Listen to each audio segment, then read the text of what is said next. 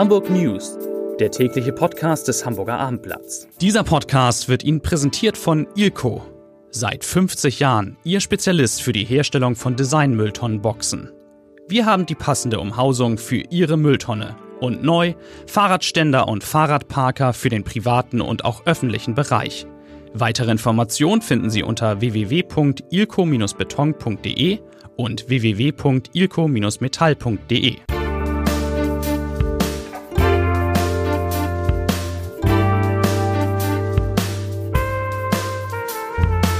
Herzlich willkommen. Mein Name ist Lars Heider und heute starten wir mit unserem täglichen, mit unserer täglichen Live-Schalte zum Tennisturnier am Roten Baum.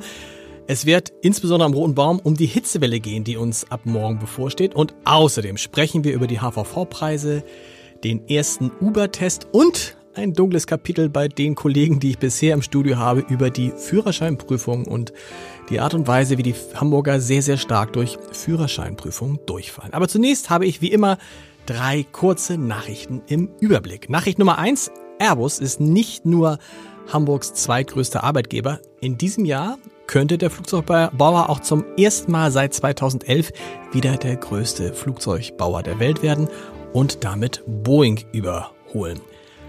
Nachricht Nummer zwei. Ich habe schon angedeutet, das Wetter ab morgen steht uns eine große Hitzewelle bevor.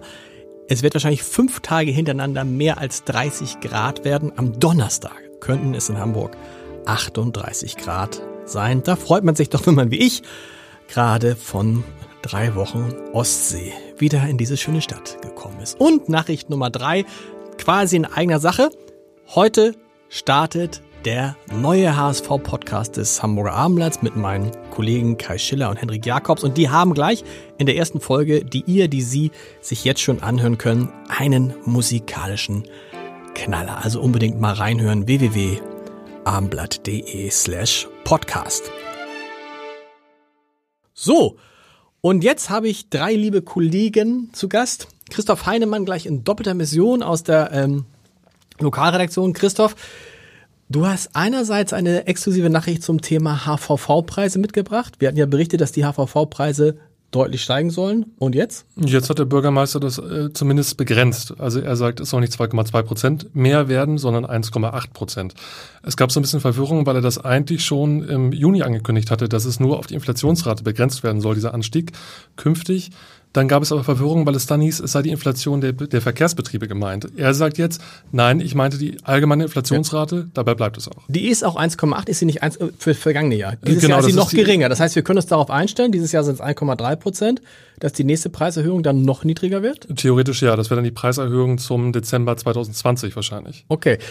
Kann der Bürgermeister das einfach so bestimmen? Er braucht die Zustimmung der Bürgerschaft. Äh, kann er. Kann er. Das Interessante daran ist, dass niemand so richtig weiß, wie jetzt das Prozessuale eigentlich abläuft, weil es diesen Fall noch nie gab. Normalerweise sagt der HVV, wir wollen die Preise erhöhen und alle nicken es ab. In der Reihenfolge, jetzt wird der Senat das wahrscheinlich zurückweisen. Die Bürgerschaft wird eingebunden und auch die Umlandgemeinden können mitreden. Äh, vielleicht wollen die das noch modifizieren. Wer das dann auch zahlt, diese Differenz zwischen 1,8 und 2,2 ist noch nicht ganz klar. Das wird jetzt geklärt. Wir springen gleich mal rüber, weil Peter Ulrich Meyer, der Chef unserer Landes landespolitischen Redaktion, was ist denn los? Redaktion ist auch da und das passt ganz gut, weil wir wollen über Führerscheinprüfungen reden, lieber Peter. Christoph, an dich die Frage, Führerscheinprüfung, Theorie und Praxis in einem Durchrutsch Theorie bestanden? fehlerlos praktisch durchgefallen, weil ich äh, vom Supermarktparkplatz wieder auf eine Straße einbiegen musste und da einen Millimeter zu weit in die Gegenfahrbahn gekommen bin. Zack, Fahrprüfer auf die Bremse gedreht und Richtig so, meck, meck, dann. Ja, genau, dann geht okay. so ein rotes Licht an und dann ist vorbei. Bei mir war es ähnlich, Führerschein, theoretische Prüfung, null Fehler. Praktische Prüfung, wie soll ich sagen, eine Grünphase gebraucht, äh, um an der Ampel das Auto wieder anzukriegen. Da war es aber rot. Und dann, Peter, darüber lacht man nicht. Dann war leider äh, das äh, Peter, kannst du die Ehre des Hamburger Abendblatts in diesem Fall retten und sagen, dass wenigstens du. Nee, die, in, diesem, in diesem Fall nicht. Theoretisch lief alles glatt. Praktisch war ich quasi schon durch. Und die allerletzte Übung, ich habe einen Motorradführerschein gemacht, die allerletzte Übung war, auf einer relativ kleinen Straße eine 180-Grad-Kurve hinzudrehen.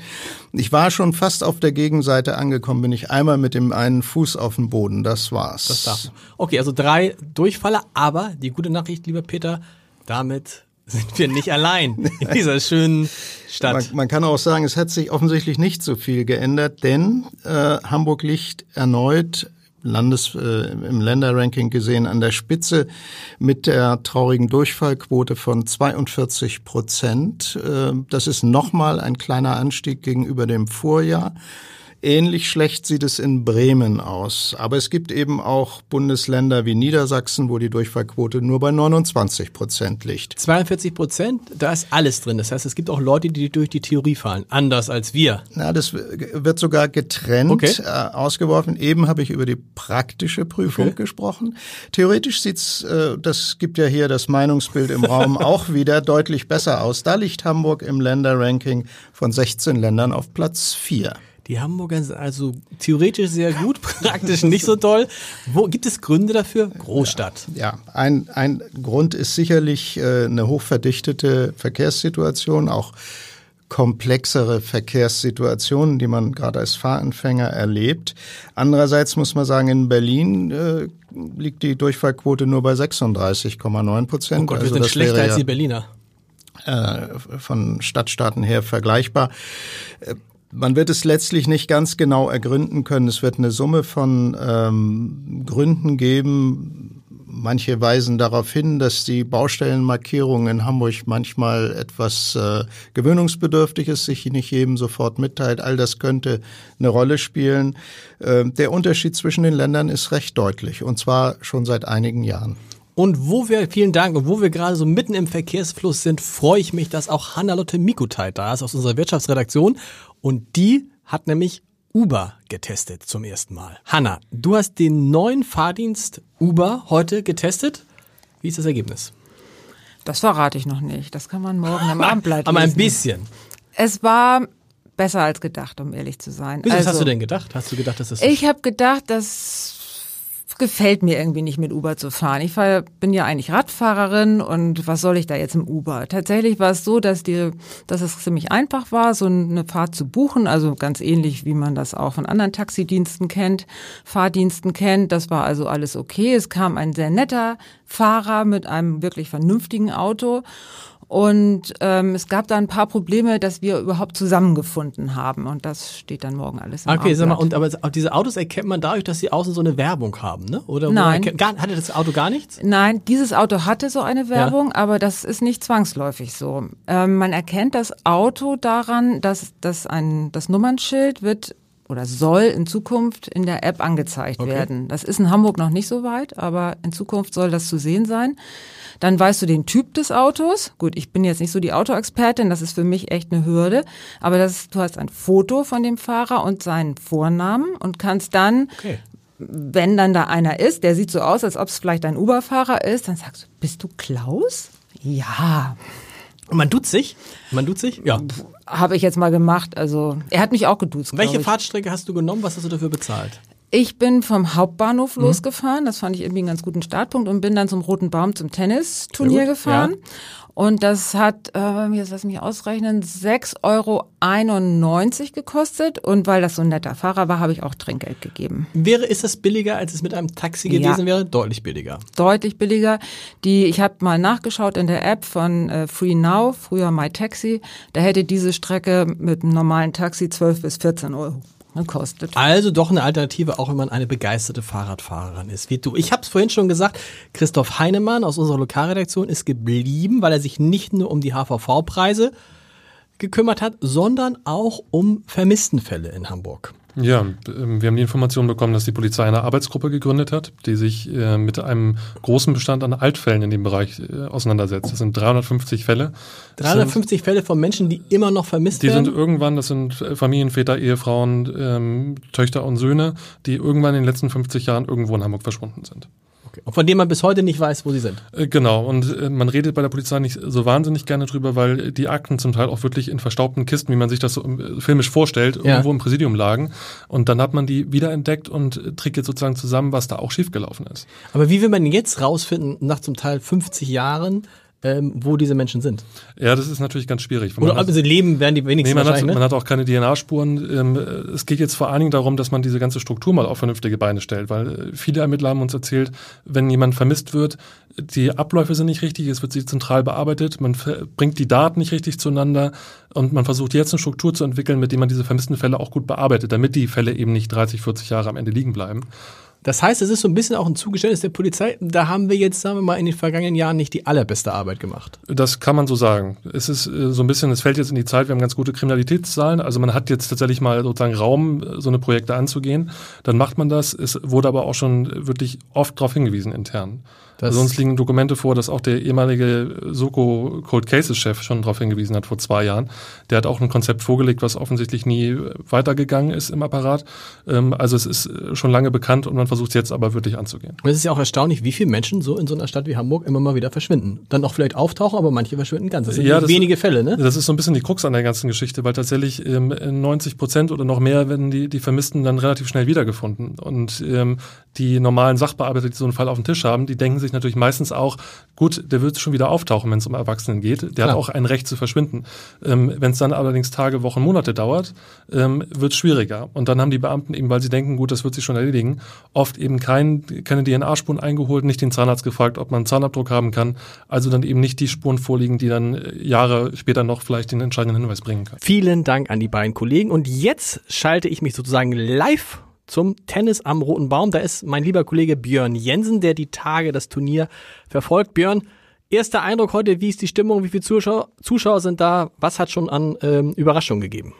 Mm, ja, Überraschung leider eher negative Sicht, äh, weil die beiden bisher gestarteten deutschen Profis äh, Daniel Altmaier und Philipp Kohlschreiber ausgeschieden sind. Das war tatsächlich aber gar nicht so überraschend, weil sie doch schwere Gegner hatten. Ähm, ansonsten ist die Stimmung positiv. Äh, die Anlage ist einigermaßen gut besucht. Äh, es war gestern vor allem mit dem Eröffnungsevent äh, nochmal eine sehr, sehr stimmungsvolle Sache. Insofern, ja, ich glaube, das Turnier wird auch äh, im ersten Jahr nach Michael Stich sehr gut angenommen. Das Interessante ist ja, dass dem Turnier ab morgen etwas bevorsteht, was es in der Geschichte des Roten Baums so oft auch nicht gab. Es ist quasi Sommer, Hochsommer bis zum Finale. Tatsächlich, äh, so ist es wenigstens angesagt. Nun wollen wir äh, äh, unser Hamburger Wetter mal nicht zu sehr unter den Scheffel stellen. Wir hatten auch in den vergangenen Jahren hier schon sehr, sehr schöne Sommertage, aber eben natürlich auch manchmal schlechte.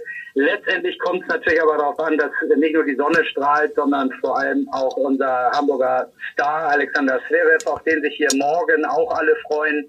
Äh, insofern glaube ich, mit gutem Wetter und einer guten Leistung von, äh, von unseren Topspielern, ähm, ja, sollte das morgen äh, sicherlich nochmal einen Höhepunkt geben. Was, was bedeutet es, Tennis bei vielleicht bis zu 38 Grad auf dem Center Court werden es dann wahrscheinlich bis weit über 40 Grad sein? Was bedeutet das für die Tennisspieler?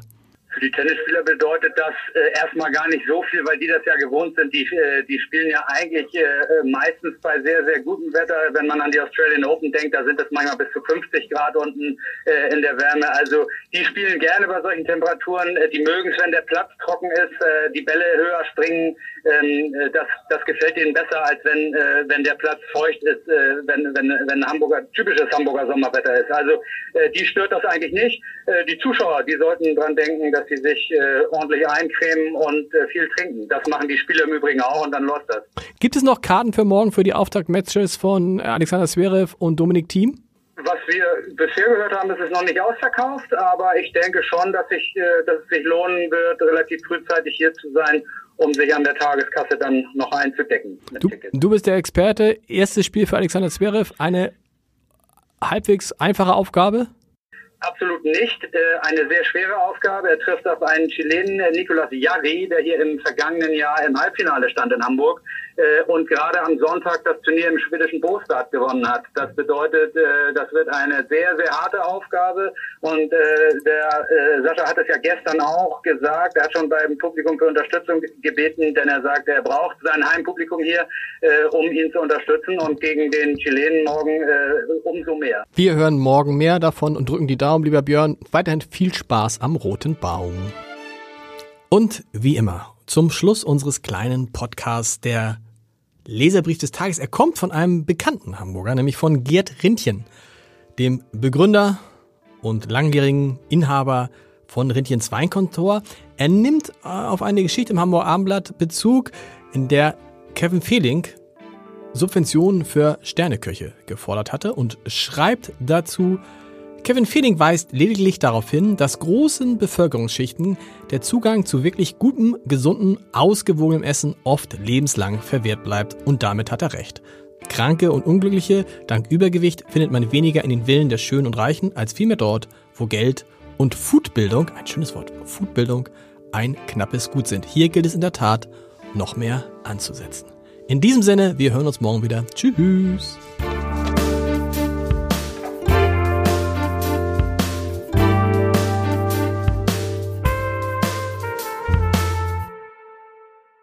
Weitere Podcasts vom Hamburger Abendblatt finden Sie auf abendblatt.de slash podcast.